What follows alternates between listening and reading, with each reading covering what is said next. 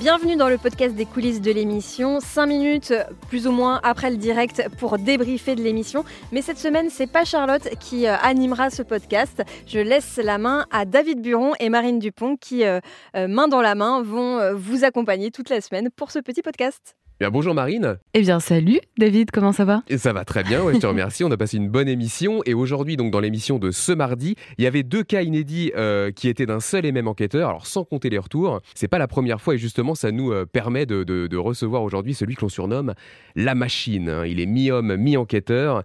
On dit qu'il peut survivre trois semaines dans la rédaction de ces PVA sans manger ni boire, juste en faisant des cas et en, et en se nourrissant ensuite avec ces cas. C'est JB Nicole. Salut JB.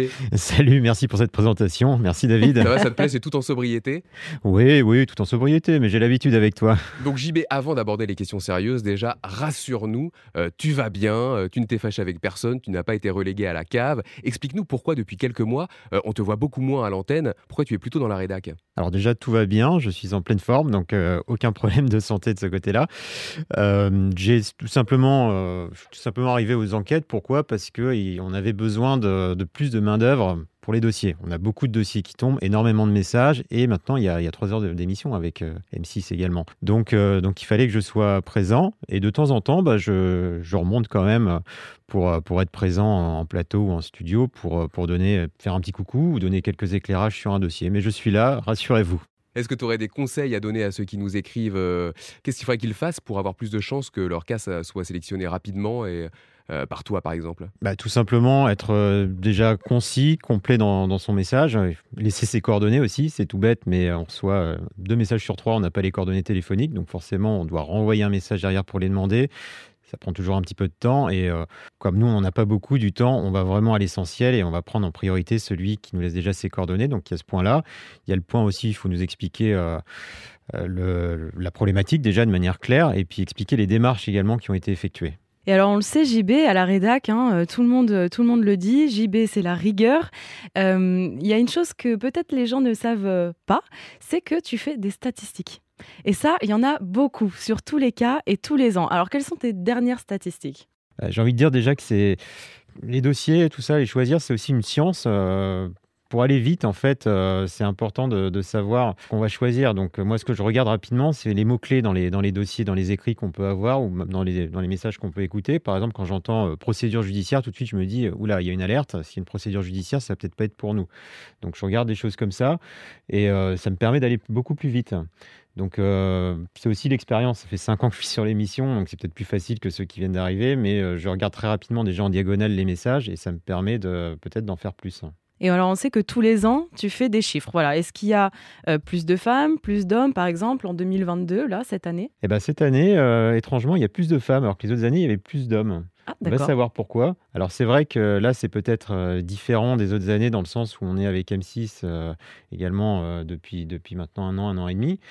Et euh, bah, du coup, forcément, c'est pas tout à fait le même public. Euh, il y a des, données qui sont sorties euh, il y a quelques temps, comme quoi l'âge moyen de l'auditeur sur RTL était de 63 ans.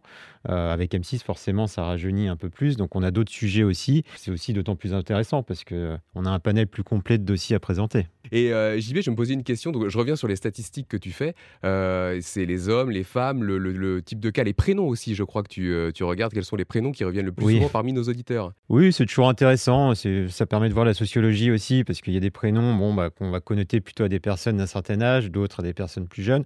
Et là, cette année, euh, j'ai regardé un petit peu avant de, descendre, les euh, deux prénoms qui, qui ressortent le plus, c'est Christophe et Sébastien.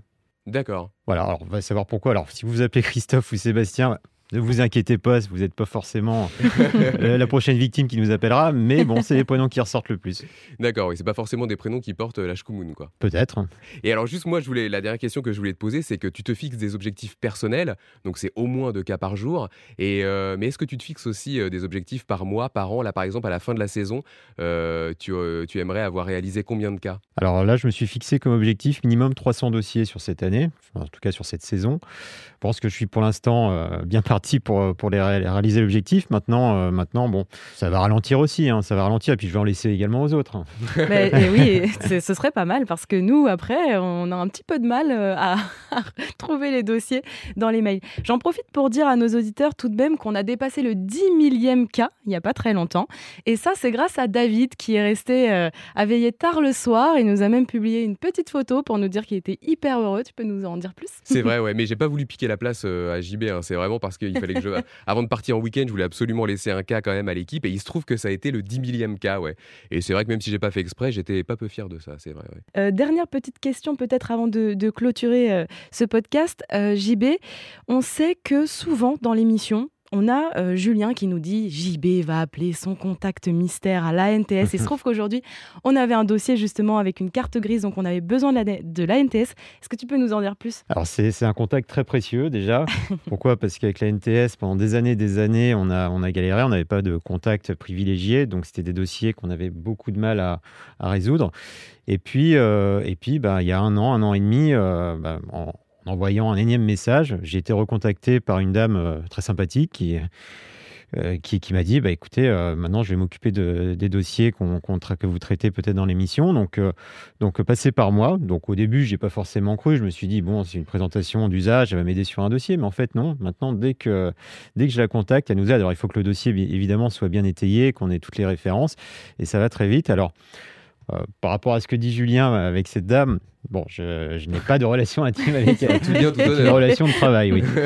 c'est voilà. Mais en tout cas, c'est quelqu'un de très sympathique et euh, grâce à elle, on avance beaucoup. Ouais, merci pour toutes ces infos intéressantes, JB. On était vraiment ravis de recevoir un pilier de l'émission comme toi. Et je me demande même si ça vaudrait pas de faire un, deuxième podcast, un deuxième épisode. Quand vous voulez. Euh, pour que tu viennes nous, euh, nous donner d'autres de tes secrets. Bien, merci à tous et bien à demain matin, 9h30, 12h30 sur RTL et M6. À demain.